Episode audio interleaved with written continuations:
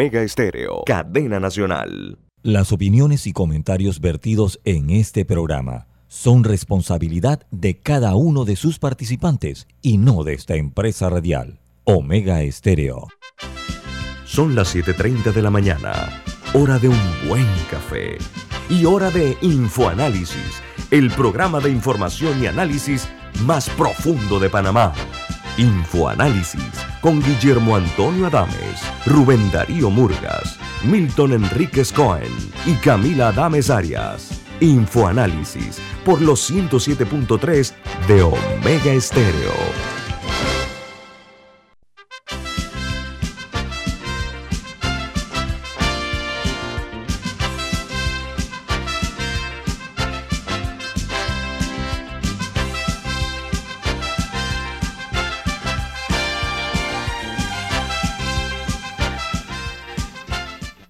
Hola, bienvenidos a otra semana más de información, análisis, aquí en Omega Estéreo, Cadena Nacional, en su programa Info Análisis. Este es un programa para la gente inteligente y es presentado por...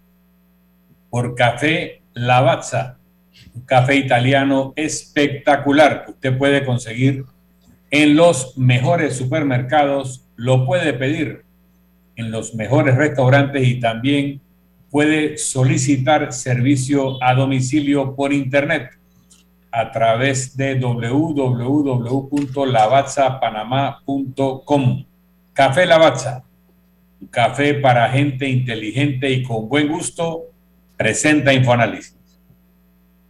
recuerden que este programa se ve en vivo, en video, en Facebook Live. De igual manera, ustedes pueden ver los programas anteriores en video también en YouTube entrando a Infoanálisis o Mega Estéreo. Ahí pueden vernos en sus teléfonos móviles o celulares en la app de Omega Estéreo, disponible tanto para Play Store como App Store. También nos pueden, nos, pueden eh, sintonizar en el canal 856, canal de cable onda o de Tigo, en sus televisores. Y estamos también en Spotify, Anchor y otras más y en TuneIn Radio, TuneIn Radio, pueden también sintonizar Omega Estéreo las 24 horas del día. Vamos a iniciar con las noticias que hacen titulares en primera plana en los diarios más importantes del mundo. En Colombia, el gobierno eh, definió eh, una normativa para el uso industrial del cannabis. Dice que a través de una resolución le brinda el estímulo, el alcance y la reglamentación y establece todos los mecanismos eh, y procedimientos para el uso del cannabis, donde serán beneficiados los sectores de alimentos, bebidas y textiles en Colombia. Una noticia importante que se genera desde Francia es que informan eh, de la propuesta que Emmanuel Macron eh, alcanzó que Vladimir Putin y Joe Biden acepten hablar en una cumbre dice que eh, el tema sería obviamente Ucrania. El Eliseo informa que ambos líderes están de acuerdo sobre el encuentro, pero supeditado a que Rusia no invada la antigua República Soviética. El señor Putin y el señor Macron coinciden en que hay que restablecer el alto al fuego al este de Ucrania, donde hay eh, escaramuza, ¿no? Y los Estados Unidos, el secretario de Estado, Anthony Blinken, apunta a que Rusia está a punto de invadir a Ucrania y dice que la ley de las hostilidades, y a la luz de las hostilidades en el este de Ucrania y la decisión de los gobiernos eh, rusos y de Bielorrusia de prorrogar los ejercicios militares causa mucha preocupación. En eh, el Reino Unido se anunció que la reina de Inglaterra, Isabel II, que tiene 95 años de edad, está contagiada de la COVID-19, aunque advierten que los síntomas son leves. Y estuvo en contacto con su hijo Carlos, que contrajo la COVID-19 la semana pasada. En Chile, eh, la aprobación del presidente Sebastián Piñera, cae a 21% a tres semanas del término de su mandato, según una encuesta que hizo una encuesta pública. Dice la nota que la desaprobación de Piñera alcanzó el 72% a solamente tres semanas de abandonar el poder en Chile. Y en México, la Secretaría de Salud reporta 163 eh, muertos eh, por coronavirus ayer en México. Actualmente hay 73.193 casos activos, 5.700 casos nuevos y la contabilidad del total asciende a 5.413.425 casos y 315.688 fallecidos. Los diarios de los Estados Unidos publican eh, las siguientes notas como principal titular. El New York Times dice todo a la vez o poco. Dice que la elección de eh, Vladimir Putin o la elección de Vladimir Putin eh, se da en medio de si va o no a invadir a Ucrania. Los detalles de la cumbre definirían esta semana cuando el secretario de Estado Anthony Blinken se reúna con el ministro de Exteriores de Rusia, Sergei Lavrov. Mientras el eh, diario The New York Times, su principal noticia o titular es Joe, perdón, el Washington Post dice Joe Biden acepta en principio una cumbre con Vladimir Putin si Ucrania no es invadida. Dice que los detalles de la cumbre se definirían esta semana cuando el secretario Blinken se reúna con el eh, secretario de, Exteriores de Rusia, Lavrov. Pero el diario, el eh, New York Times, dice eh, lo siguiente. La actitud o la elección que escoja Vladimir Putin con relación a la situación de Ucrania podría eh, estar definiéndose porque la discusión del presidente francés Emmanuel Macron con él, él te hizo una serie de llamadas en busca de una decisión diplomática que resuelva la crisis de Ucrania. Están esperando que esto se materialice. Perdón. Y el, el Perú, perdón, dicen las principales noticias que están modificando la ley de colaboración eficaz que se beneficiaría a Keiko Fujimori y a Vladimir Cerrón, un hombre muy cercano al presidente Pedro Castillo. Se habla que eh, tanto el partido de gobierno como los opositores están enmarcados en una tregua eh, y que el momento y lugar de concurrencia fue la Comisión de Justicia del Congreso que propone eh, la, la penalización de fiscales que filtren contenidos de testimonios de colaboradores y a periodistas. Ambos se le está amenazando con, los periodistas que, difundan las noticias, se le está amenazando con cárcel a ambos. Y hay una noticia interesante que es, se genera en Suiza, donde el Swiss Secrets es la nueva figura, así como los Panama Papers, ahora se llama Swiss de Suiza, Swiss Secrets dice que una investigación de cientos de periodistas internacionales implica al banco Credit Suisse en la recepción de miles de millones de dólares de fondos de corrupción de dictadores, narcotraficantes, criminales y políticos en todo el mundo. El banco suizo se aferra al secreto bancario para defenderse. Aquí en Panamá eh, se logró eliminar el secreto bancario. Bueno, Suiza lo mantiene todavía, y sigue recibiendo fondos dudosos o de dudosa procedencia. En ah, El Salvador, el presidente Nayib Bukele envía a la Asamblea Nacional reformas de ley para eliminar trámites y crear eh, incentivos fiscales, entre otros. No se sabe si se trata de reformas relacionadas con el Bitcoin, que fue adoptado como moneda de curso legal en El Salvador. Esta noticia es interesante por todo lo que está ocurriendo. Ahora vamos a trasladarnos eh, a España, donde se informó que se ayudará a, este, a Colombia, a este país. España va a combatir los delitos ambientales como respaldo a Colombia, tanto de parte del narcotráfico que está provocando la hoja de cocaína y su posterior procesamiento químico. España está apostando a este apoyo a las autoridades y ejército colombiano. Y en Costa Rica dice que la cuarta ola de COVID llena las salas de hospitales, pero no las ciudades, perdón, las unidades de cuidados intensivos. El fruto mayor de la virulencia de la variante Omicron. Dice que la última semana fallecieron 126 personas en Costa Rica víctimas de la COVID.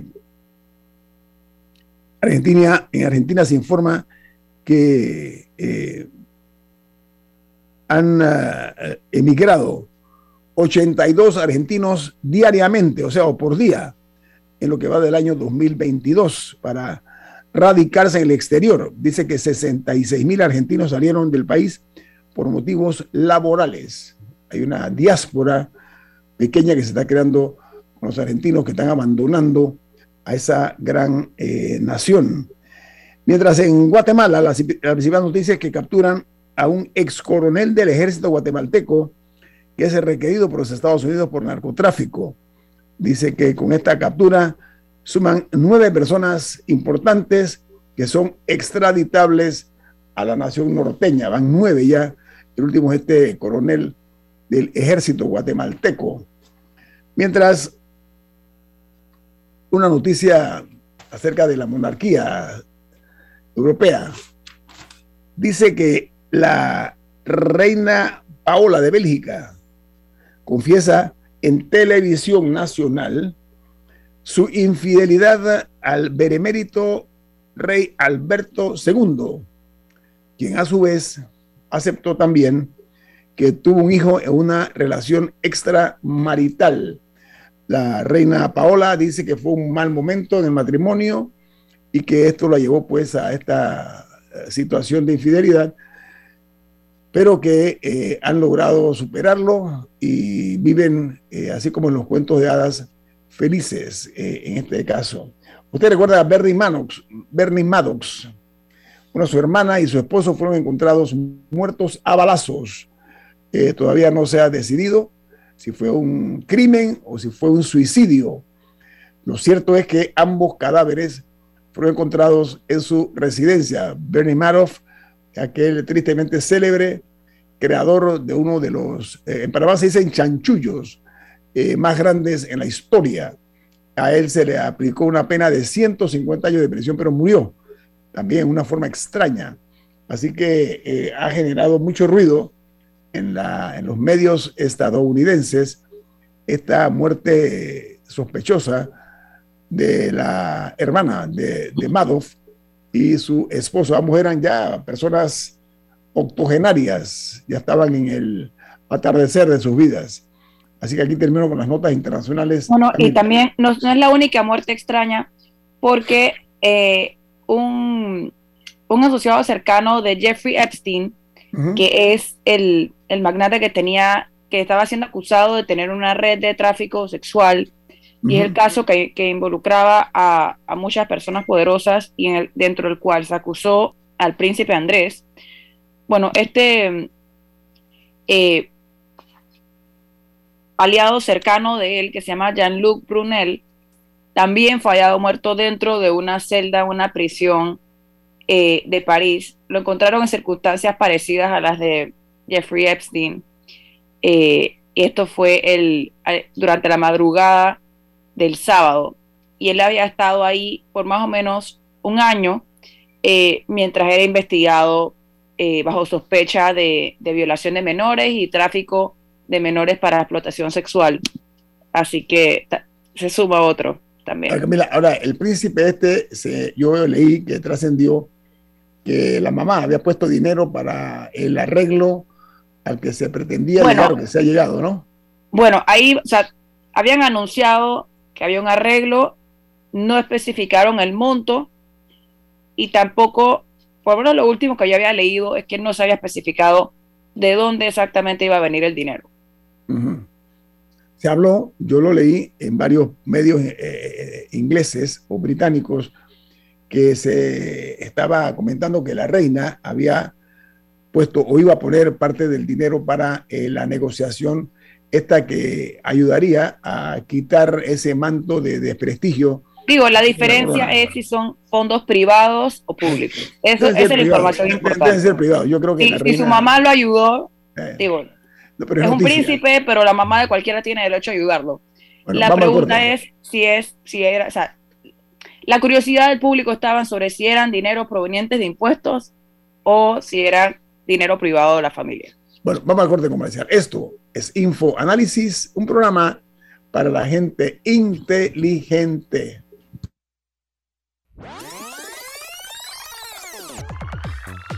Omega Stereo tiene una nueva app. Descárgala en Play Store y App Store totalmente gratis. Escucha Omega Stereo las 24 horas donde estés con nuestra nueva app.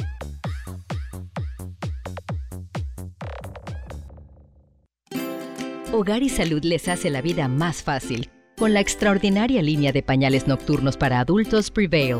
Los pañales nocturnos para adultos Prevail son 100% absorbentes y de uso prolongado sus exclusivos materiales los hacen 100% respirables, brindando máxima comodidad. Para su conveniencia, los pañales Prevail vienen en todos los tamaños. Visite cualquiera de las sucursales de Hogar y Salud y pida sus pañales nocturnos para adultos Prevail. Hogar y Salud les hace la vida más fácil. Los pañales nocturnos para adultos Prevail tienen su descuento para jubilado. Ya viene InfoAnálisis, el programa para gente inteligente como usted.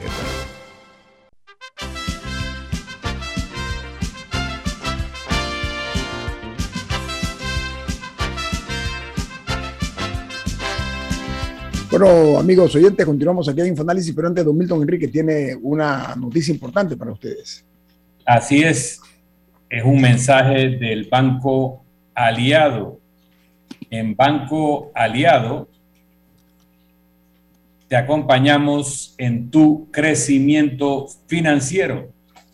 Ahorra con tu cuenta Más Plus, mejorando el rendimiento de tus depósitos. Banco Aliado, tu aliado en todo momento. Puedes visitar la página web de Banco Aliado en www bancoaliado.com y también puedes seguir a Banco Aliado en las redes sociales como arroba Banco Aliado. Banco Aliado, tu aliado en todo momento. Eh, continuamos aquí en Infoanálisis. Eh, miren, el hecho aquí de la impunidad, por una parte, eh, en la labor poco eficiente de la justicia en Panamá comparada con otros países, eh, la transparencia, que es una semilla que debemos todos sembrar eh, y que necesitamos plantarla.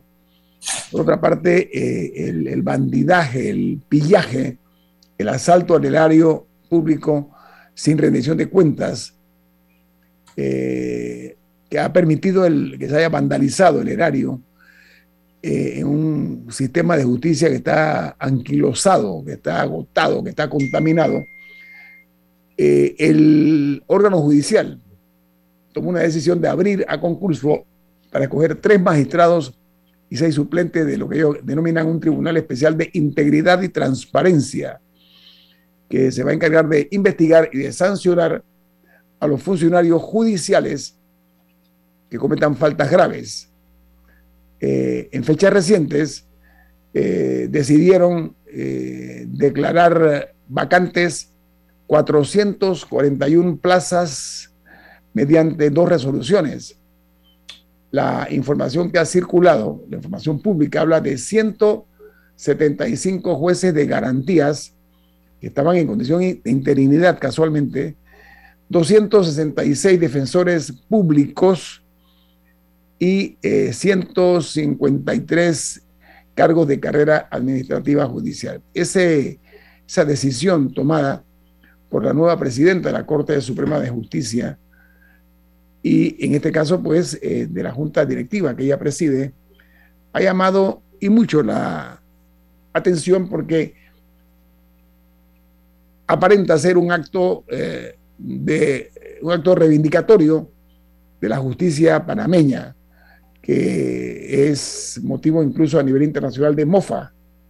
por casos que no han avanzado.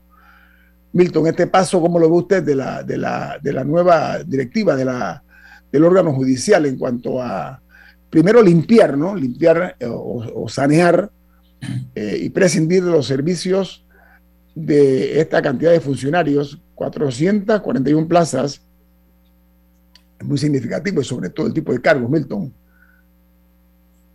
Bueno, hay una actividad de la nueva presidenta de la Corte Suprema en el sentido de, eh, primero, declarar las vacancias para luego someter a concurso posiciones que la carrera judicial señala que tenían que ser ocupadas mediante concurso. Hay casos de magistrados y jueces que tienen todos los requisitos y que no se les sometía el cargo a concurso y se les dejaba en una situación de interinidad. Eh, una de las eh, razones por las cuales no hay total independencia judicial es cuando el juez o magistrado respectivo está en interinidad, puede ser removido sin ninguna causa especial en cualquier momento. Hay que entender que a diferencia del órgano ejecutivo, donde el poder ejecutivo lo tiene el presidente y lo ejerce a través de los ministros, o el legislativo, donde el poder lo tiene la Asamblea Nacional y se ejerce de forma colectiva y por mayoría. O sea, un diputado no es el poder legislativo. El poder legislativo es la Asamblea Nacional, reunida en debida, debida forma adoptando decisiones por mayoría reglamentaria o legal. El Poder Judicial es cada juez, cada tribunal, es el Poder Judicial. El Poder Judicial no es una pirámide encabezada por la Corte Suprema que dicta órdenes hacia abajo. En función administrativa se le han dado esas tareas que es de dudosa, eh, dudosa prudencia, pero eso es otra discusión. El tema es que si un juez o jueza, un magistrado o magistrada que reúne todos los requisitos para el cargo, lo dejan 5, 7, 10 años en interinidad, nunca va a ejercer el poder judicial con verdadera independencia, porque siempre estará pendiente de si sus decisiones agradarán o no a quienes le pueden dar la titularidad, que en este caso son magistrados y jueces de instancia superior. Entonces, el pasar a a declarar vacantes posiciones y luego someterlas a concurso, debiera resolver esta situación de interinidad que genera un menoscabo en la independencia judicial, pero tienen que darse los concursos y tienen que darse las, las permanencias en debida forma. Lo que no es correcto es declarar estas vacancias y no proceder inmediatamente a llenar en propiedad los cargos de forma definitiva. Sí, yo veo, yo veo, eh, repito, de mi perspectiva, como un acto eh, reivindicatorio de la justicia, porque eh, la independencia judicial se reconoce realmente es con la sentencia que emitan y con los votos que se den en las mismas. Pero hay una realidad eh, hay muchísimos, muchísimas personas que sacan provecho personal de la obra pública donde no hay límites hasta ahora. O sea, aquí cualquier funcionario se le ocurre hacer una obra multimillonaria y va porque va y después veremos en qué queda la terminación de algunas obras, la, la forma como en Panamá no se le da continuidad a la inversión pública que se da sobre todo en edificios o edificaciones y carreteras, etcétera. Pero en el tema del órgano judicial, eh, la independencia judicial, como dije, se refleja en los votos que estos emitan. Sin embargo, hay una realidad y es que quien permita la corrupción es parte de ella. Hay complicidad, hay negligencia, como quieran, pero es parte de la corrupción. Entonces hay que eliminar ese eh, eh, elemento ingrato que se ha dado por años. Y yo creo, Milton, que es, yo creo que hay una intención eh, de ver cómo se pone un alto. Yo no, no, quiero pensar siquiera que estas vacantes que se están dando no vayan a ser llenadas. Ya se está hablando de concursos, etcétera. Así que creo que un buen paso para efecto de la implementación de la carrera judicial. Es, lo que tú estás diciendo, ¿no? Así es. Las carreras públicas son elementos muy importantes para el buen servicio público y para un servicio público con bajos niveles de corrupción. No soy tan iluso en pensar que va a haber cero corrupción, pero con funcionarios bien seleccionados que lleguen a los cargos con todos los requisitos necesarios para el buen desempeño y que sientan que su permanencia en el cargo solo estaría condicionada a su incumplimiento de deberes, a la violación del mandato que tienen, a, incurrir en actividades delictivas y no a los humores de personas poderosas, eh, ese tipo de designaciones va a contribuir a que avancemos hacia ser lo que podemos ser. Realmente podemos ser un país de primer mundo, pero estamos administrados con sistemas no solo de tercer mundo, sino muchas veces estructuras de poder decimonónicas que requieren de actualización. Camila, tenemos un minuto, dos minutos, perdón. Es más, hablando de estructuras de poder decimonónicas, eh, bueno, esta, esta sí es de, del actual milenio, pero estamos viendo eh, un, ambiente complicado alrededor de la rectoría de la, rectoría de la Universidad Nacional de Chiriquí. Eh, no, no es nacional, la UNACHI. ¿De Chiriquí? No, Extensión no, Nacional. Sí, no, no sé cuál es el nombre, de la UNACHI. Yo misma lo dudé. Universidad Autónoma. Autónoma, gracias. Sí, gracias. Eh, la UNACHI, en el que su rectora eh, actual llegó en 2013 y se supone que salía en el 2017. En el 2017 se aprobó una ley para que ella pudiera reelegirse. O sea, ya en ese momento hubo un lobby en la asamblea por esta señora para reelegirse supuestamente para terminar sus proyectos eh, y para darle continuidad, etcétera, a los programas. Le, pasaron la ley, la señora estuvo, y se supone que salía ahora porque el, término es por cinco años, o sea que ya lleva diez. Y ahora se está discutiendo un proyecto en la Asamblea propuesto por el diputado Raúl Pineda, que permitiría que los rectores de la universidad sean, sean electos y luego tengan dos reelecciones. Y este tipo de proyectos parece que viene con nombre y apellido porque ella va a correr en la próxima elección, planea correr en la próxima elección. Y ha habido todo, todo, o sea, hay protestas a favor y en contra eh, de la situación que se está dando. Pero a mí, a mí me parece, o sea, ¿por qué la Asamblea está discutiendo la rectoría de la Universidad Autónoma de Chiriquí. ¿por qué estamos teniendo esta discusión? ¿Cuáles son los intereses alrededor de esto? Porque también hay acusaciones de, nombramientos. O sea, es una situación sospechosa. vamos al corte, al corte y, ampliamos. Eh, sí, con mucho gusto aquí vamos a hablar de ese tema porque ha generado eh, muchas críticas. Vamos al corte comercial. Esto es Info Análisis, un programa para la gente inteligente.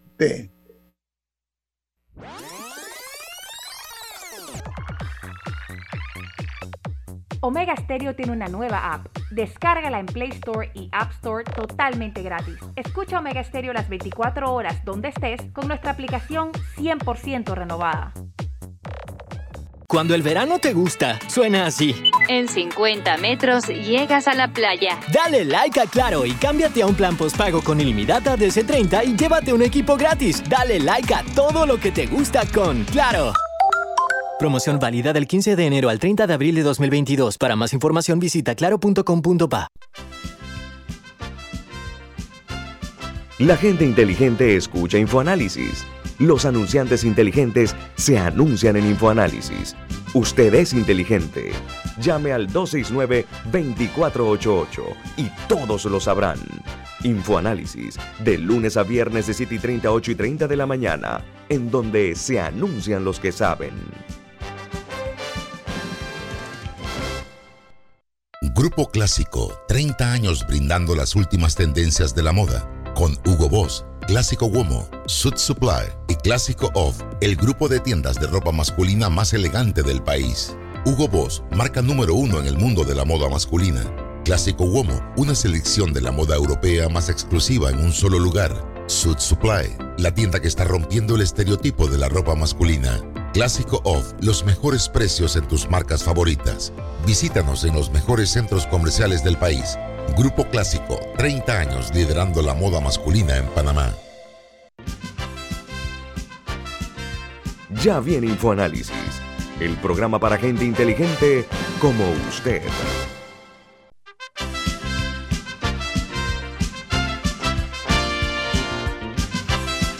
Bueno, amigos, continuamos. Eh, Camila trajo a la mesa eh, una situación que se está dando en la Universidad Autónoma de Chiriquí. Eh, hay de por medio un diputado, el diputado Pineda, que es el que está promoviendo esto. Y yo creo que una apuesta a la, tiranía de, a la tiranía de la ignorancia, por una parte, jugar a, a ese juego. Eh, nosotros pretendemos con este comentario sacudir la conciencia, ¿sí? De los ciudadanos, ¿saben por qué? Porque este tipo de eh, política eh, parroquial y aldeana no nos ayuda para nada. Mientras hablaba de acciones o medidas decimonónicas, bueno, estamos eh, caminando hacia atrás con este tipo de situaciones y nosotros queremos en este momento referirnos a la situación creada por la intención pues, de que los rectores de las universidades puedan prolongar sus periodos, como se dice, por secula seculorum. Te iba a decir algo, Camila, para ampliar ese tema. yo creo que el, tema de las rectorías de las universidades es otro que, merece eh, una reforma y el manejo en las universidades en general. Eh, en el caso de la de, la de Chiriquí, yo comentaba, y esto se ha hablado eh, también en la Universidad Nacional en ocasiones anteriores, y es que si existiera una situación en el que una persona ha llegado y ha revolucionado el manejo de una universidad, giro de 180 y para, para bien, eh, y que se considera que existe un plan maestro eh, para, para darle seguimiento, y, o sea, que es algo verdaderamente merecido, pero la UNACHI no o sea, con respeto a, sus estudiantes y a sus docentes y etcétera, pero, o sea, ¿qué tipo de mérito tiene ella para decir yo necesito quedarme aquí por siempre para darle, para darle seguimiento a proyectos? ¿Proyectos de qué? O sea, ¿cuáles son esos proyectos? En los, en los rankings de la región, ¿dónde está la UNACHI? O sea, que, hay algo que verdaderamente o sea, merezca darle seguimiento y también, o, o la universidad necesita un aire fresco no sé, yo tengo, yo tengo muchos sentimientos con el tema del manejo de las universidades en Panamá. Siento que, y, y, lo, me sucede cada vez que veo los rankings y que veo que no figuramos por ningún lado. Estamos como de 120 o 110, no sé dónde está nuestra, nuestra primera universidad en los rankings, y eso no tiene razón de ser. Con el PIB que tenemos, con todo lo que nos jactamos eh, en términos económicos, y etcétera, ¿por qué no hemos podido situar nuestras universidades de manera competitiva?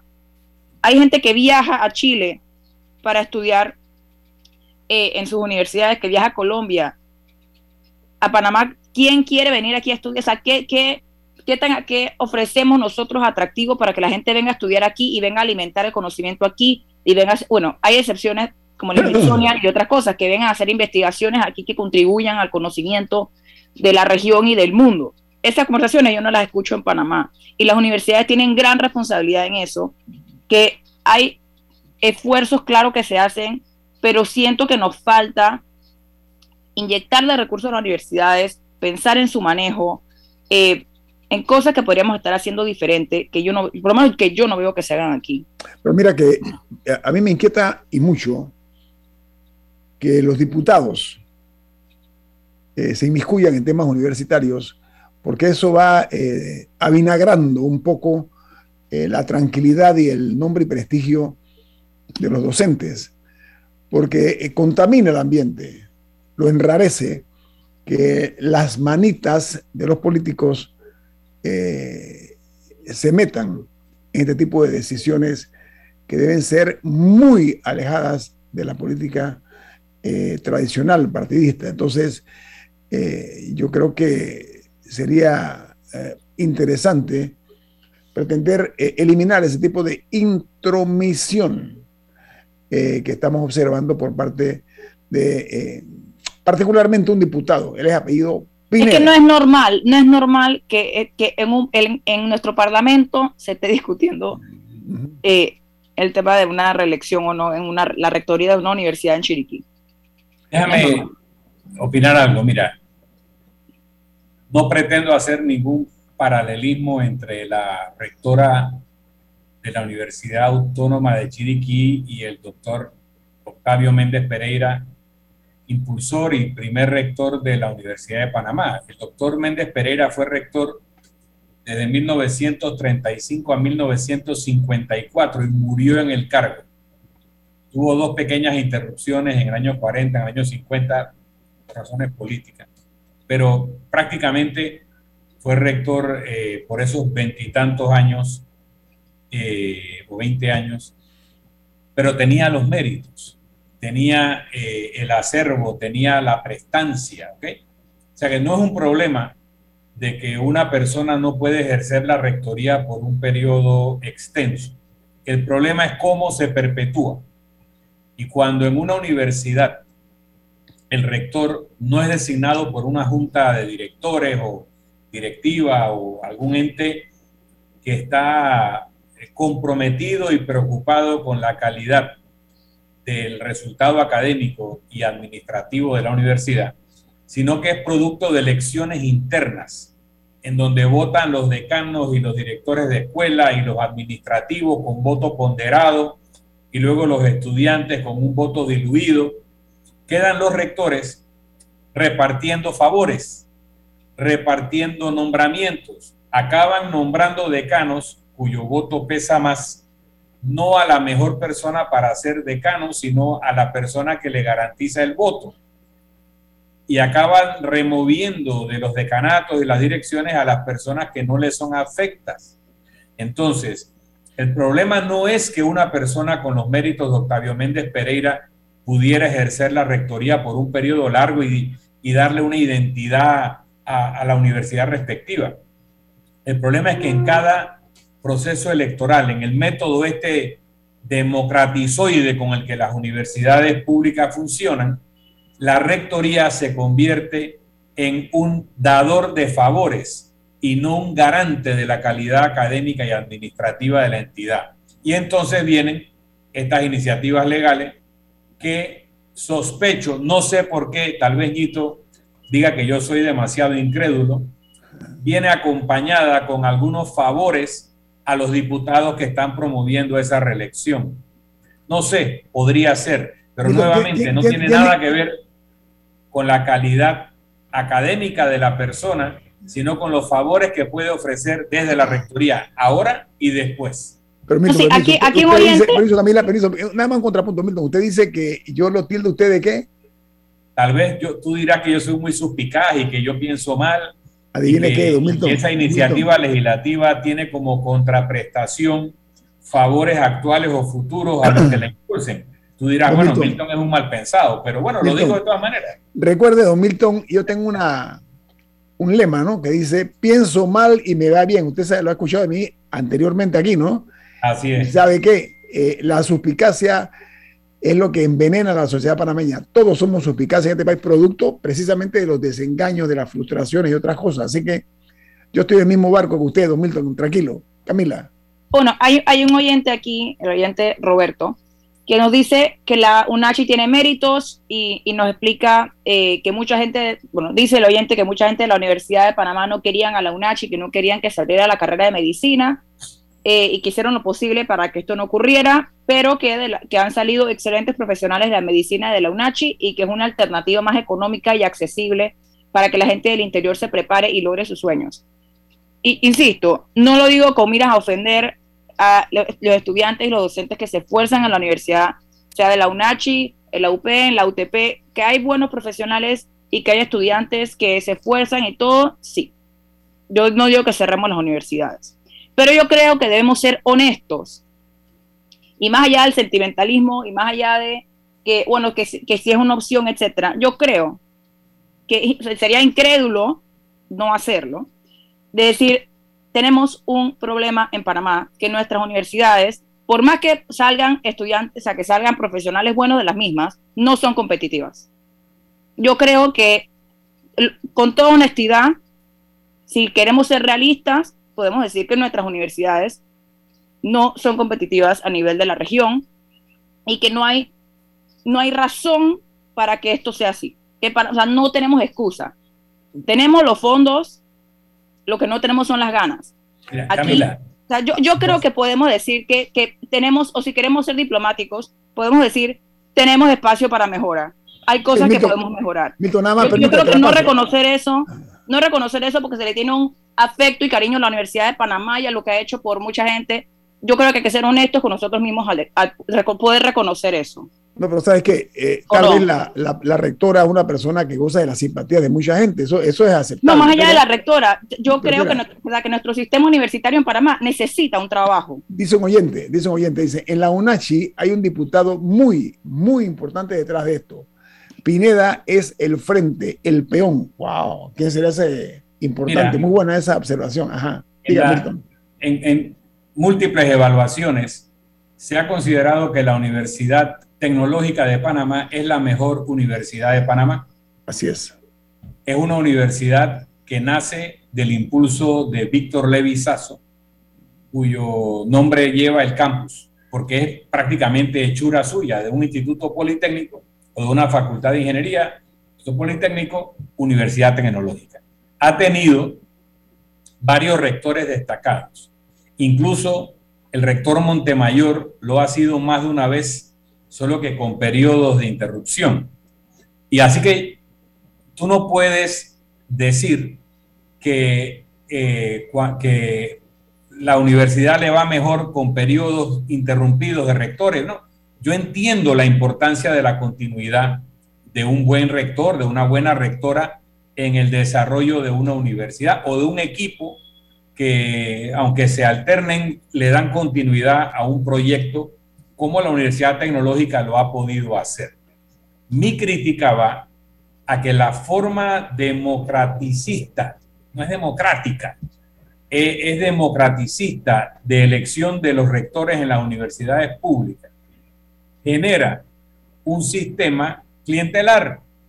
Y el sistema clientelar, si la persona que está al frente de la universidad no busca la excelencia, sino su permanencia, acaba perjudicando el resultado académico y administrativo. Y te digo, siendo la tecnológica la mejor universidad de Panamá, me contaba una persona que hablaba con un profesor de la tecnológica y le preguntaba si él siente que los estudiantes que están formando allí serían capaces de crear eh, empresas tipo startups de alta tecnología, de, inventar cosas.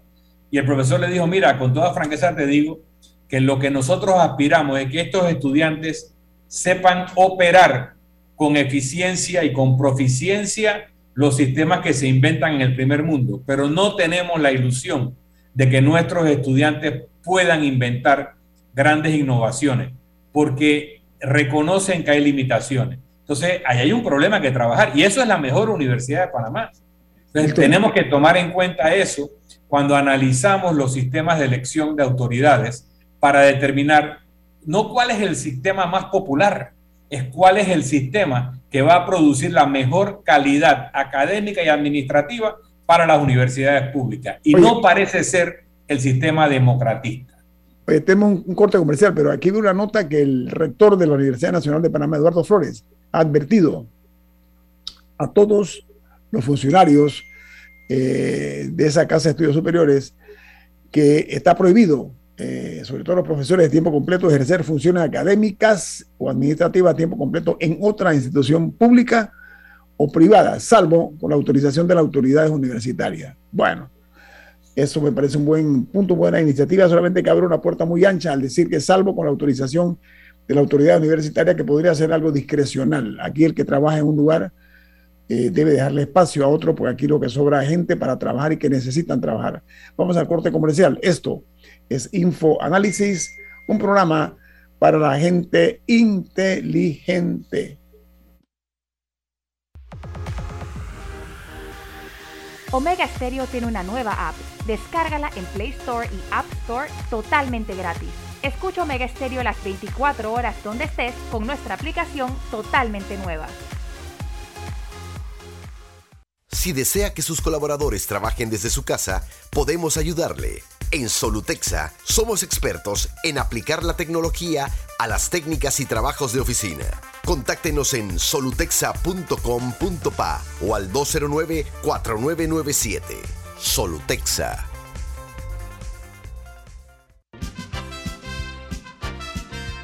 Ya viene InfoAnálisis, el programa para gente inteligente como usted.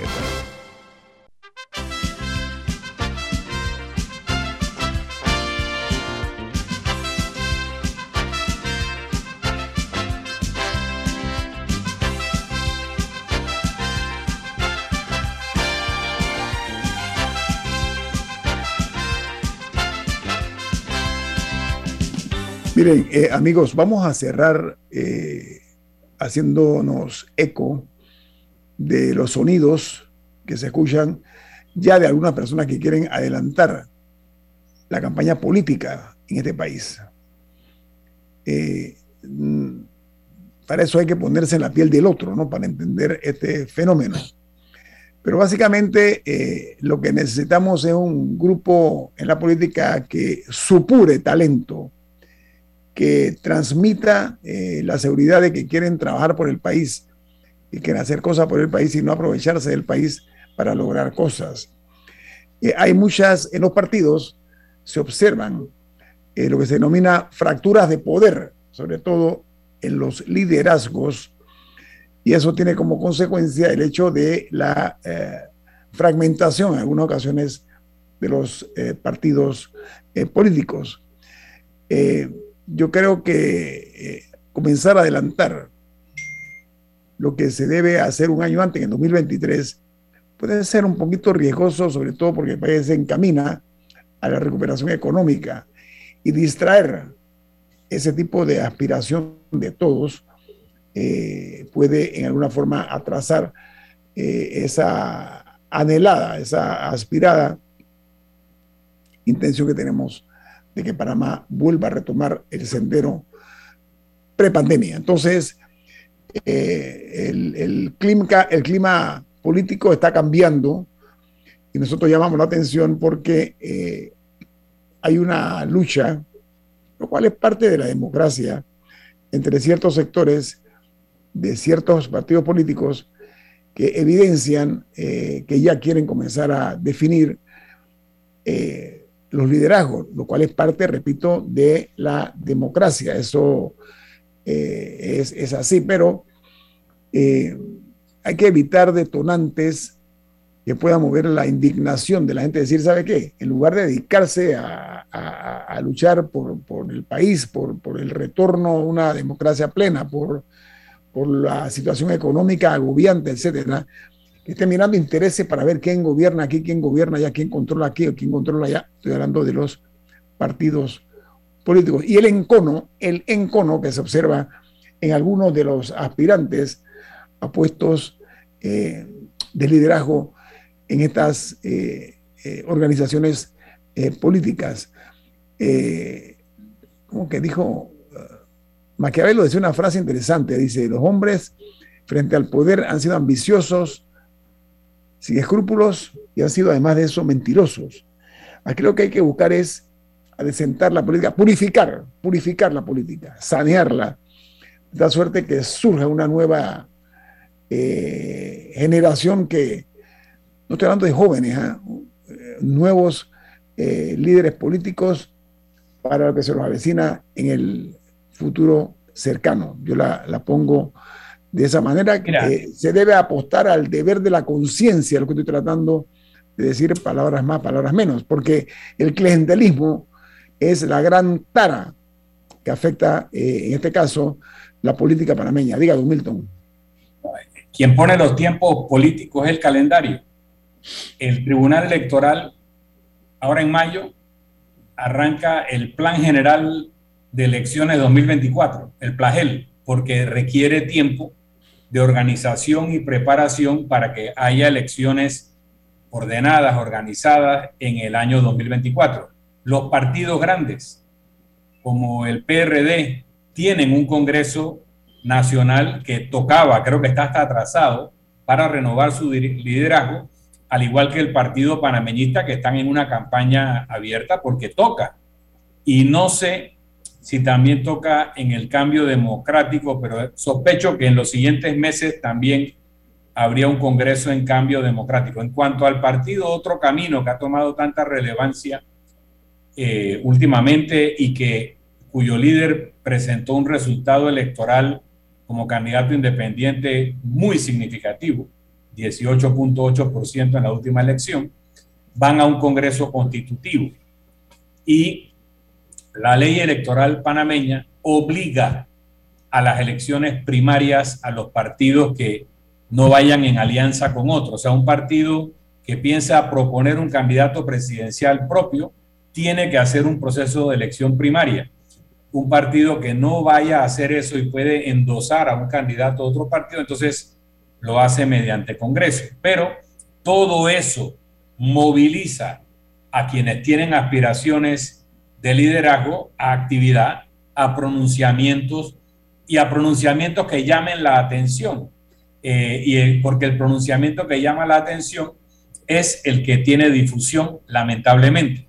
Por lo tanto, vamos a escuchar cada vez más frases estridentes, cada vez más poses histriónicas, cada vez más acusaciones descabelladas para hacer que la opinión pública les preste atención en esa competencia que, como bien dice Ñito, debiera ser de los temas nacionales, de qué es lo que es mejor para el país, de cuál es el mejor proyecto, y no simplemente una campaña de descalificaciones recíprocas para ver quién es el menos malo o quién es la menos mala en un proceso competitivo. Pero es el calendario el que nos está llevando a eso.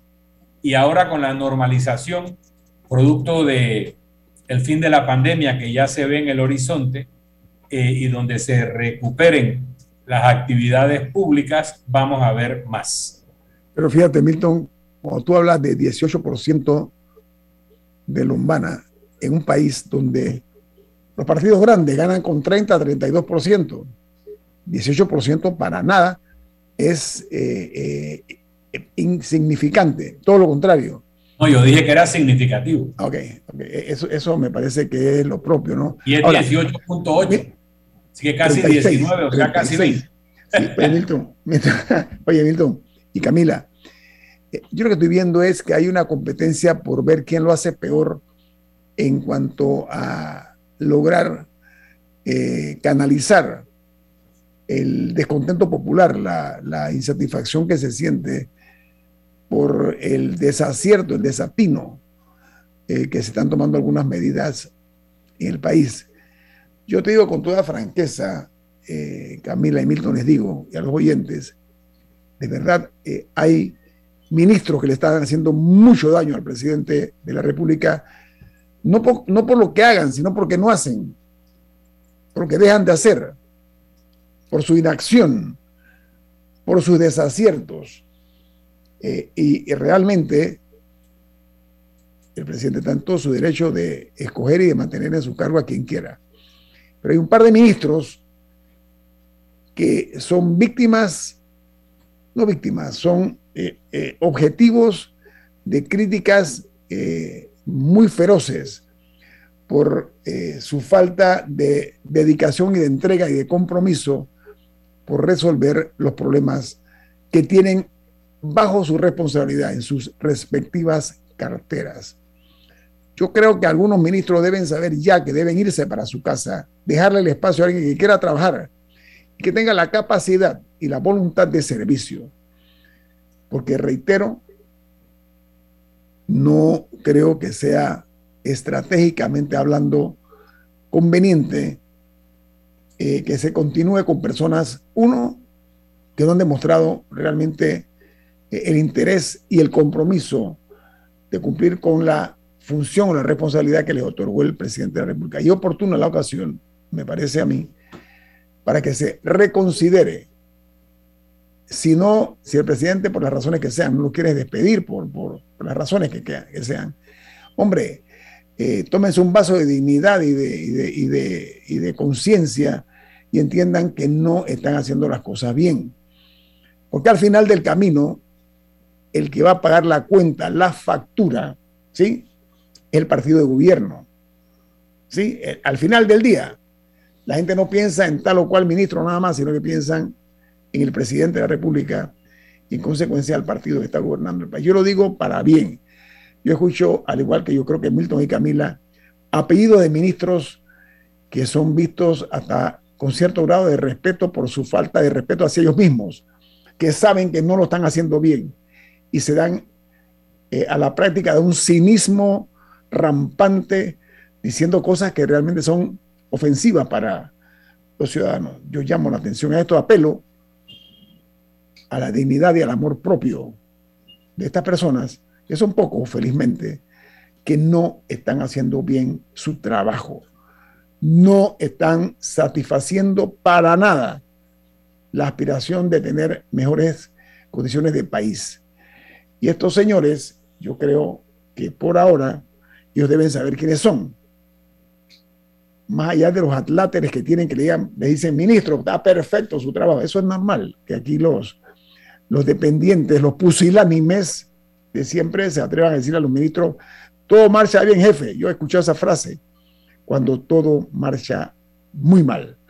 Entonces lo hago, ah, ya que estaba hablando de política, Milton, Camila, lo que tú decías, al final del día el que va a pagar la cuenta va a ser el partido de gobierno ante estas eh, faltas de, acierto por parte de algunos ministros. Ellos saben quiénes son. Ellos saben quiénes son. Aquí el tema no es tener un chofer y el privilegio de nombrar o quitar o nada. Va mucho más allá. O de tal vez la posibilidad de hacer algún negocito. No. Esto no tiene nada que ver.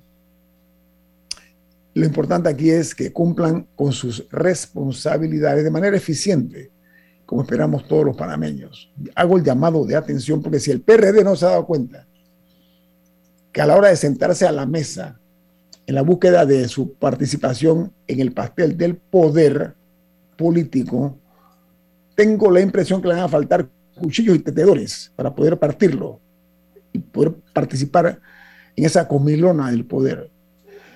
No tengo ningún interés en el PRD ni en contra. Simplemente que hago el llamado de atención porque las voces son múltiples que se quejan de la incapacidad de algunos ministros de Estado en cumplir con sus responsabilidades, con su trabajo, tan sencillo como eso hagan su trabajo, comprometan. Y si no pueden, hombre, la lógica es una ciencia exacta, mejor renuncien, no sigan eh, haciéndole daño al país, a la ciudadanía y al propio presidente de la República que confió, que los distinguió al ponerlos en tan alto cargo. Aquí termino, por el día de hoy viene Álvaro Alvarado con su programa Sin Rodeos. Milton, ¿quién despide Infoanálisis? Nos vamos, pero lo hacemos disfrutando una deliciosa taza del café Lavazza un café italiano espectacular. Café Lavazza, un café para gente inteligente y con buen gusto, despide Infoanálisis. Ha finalizado el Infoanálisis de hoy. Continúe con la mejor franja informativa matutina aquí en Omega Estéreo 107.3, Cadena Nacional.